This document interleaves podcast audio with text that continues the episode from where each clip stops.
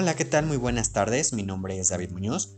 Soy estudiante de la licenciatura en Comunicación y Cultura en UACM, Unidad San Lorenzo Tezonco, y el día de hoy voy a platicarles un poco con base a lo que es un megaproyecto que se está desarrollando aquí en nuestro país, México, el cual es el Tren Maya y evidentemente cómo esto afectará el medio ambiente y los derechos de las comunidades que residen justamente en el sureste y sur de nuestro país. El tren recorre o recorrerá una distancia de 1500 kilómetros aproximadamente y pasará por los estados de Chiapas, Tabasco, Campeche, Yucatán y Quintana Roo. De igual manera, para tener un poco más de información, tengo el privilegio de eh, contar con una invitada, la cual es licenciada en hidrobiología por la Universidad Autónoma Metropolitana, Campus Itapalapa, y está haciendo una maestría en educación ambiental, de igual manera en nuestra casa de estudio UACM.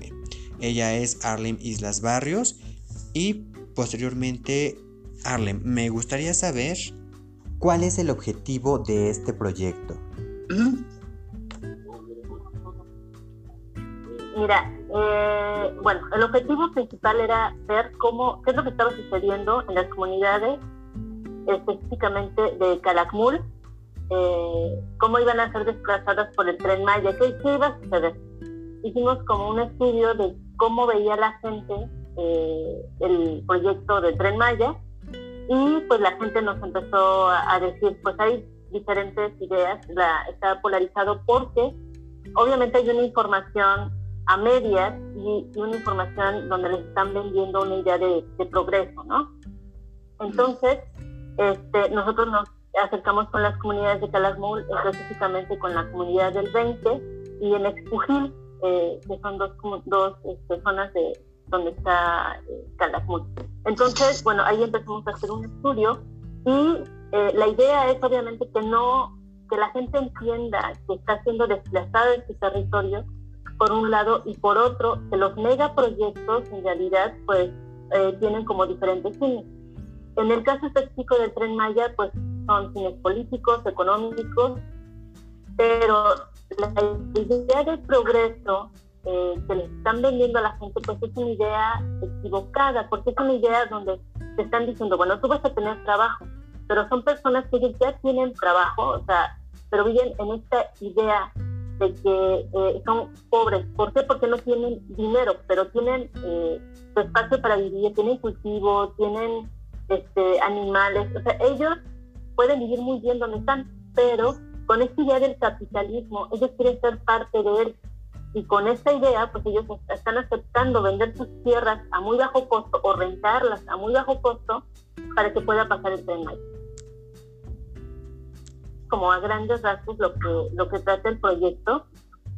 Y pues efectivamente, pues la idea de una lucha social, que es lo que, lo que, lo que empezamos pero por medio de la educación.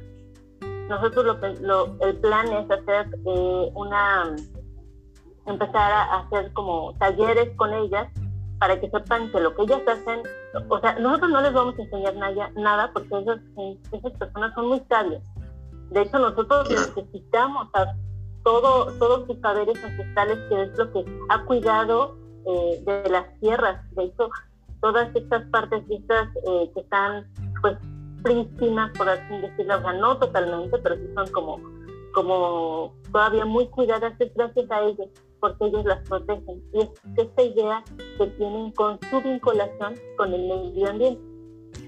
Ok, perfecto. Y también, ¿cuál es eh, la, afectación ambiental que tiene esta, este megaproyecto con base a las comunidades que me estás mencionando? Este, sí, mira, de hecho, eh, esto es una parte muy interesante porque en la ruta del tren Maya, bueno, se van a levantar muros porque obviamente el tren es muy pesado y va a viajar a mucha velocidad digamos que ese no es el problema tan grave. O sea, va a haber, se va a partir la diversidad, que es lo que están haciendo con sus puentes biológicos, no sé si lo has escuchado, para que pase. Digo que también hay que pasarle un poquito. O sea, no es así como que les pones flechas a los animales y los animales, ah, sí, por aquí, por aquí, no. O sea, realmente, o sea, sí tiene una función, obviamente, pero la verdad es que en realidad no va a funcionar como se piensa, ¿no? e, eso es por un lado, pero digamos, el, digamos que el tren Maya y el, trazo, la ruta, eh, no va a causar tanto problema. El problema ambiental que va a causar, que es lo que, nos preocupa mucho, que es, y un ejemplo de ello es Cancún, que son los polos de desarrollo. Los polos de desarrollo es eh, estos lugares donde se van a hacer las estaciones. En estos lugares se van a empezar a hacer comercio que a la gente le están vendiendo la idea de que les van a vender, que ellos van a vender sus artesanías y se van a poder. Pero seguro van a ver estas cadenas, no, no seguro, o sea, van a ver estas cadenas este, que son internacionales, que, no, que casi no, o sea, eh, digamos que los pobladores no se van a ver beneficiados, o sea, digamos una tienda comercial, un oso, no sé, o sea, por decirte algo, ¿no? Pero eh, estos lugares se van a ir creciendo, que es a lo que le llamamos polos de desarrollo. Entonces, esos lugares se van a ir creciendo, que es a lo que le llamamos polos de desarrollo. Entonces, al hacer este crecimiento, van a empezar a ver eh, pequeños hoteles, restaurantes y todo. Hay que saber que Calakmul es una zona que tiene muy poca agua. Entonces, una de las primeras preocupaciones es darles agua a ellos. En primera, el agua que de las comunidades aledañas es la que se van a llevar a estos, porque obviamente el turismo es más importante. Y por otro lado, el desplazamiento eh, de las tanto de, las personas que viven en estos pueblos de desarrollo va a llevar a cabo también que se desplace a la misma fauna, fauna y flora. y disculpa, disculpa que te interrumpa, Arlen, el tiempo es casi corto. por último, este, ¿cuáles son algunas de las alternativas que nos dan las comunidades o nosotros qué podemos realizar para evitar este tipo de megaproyectos?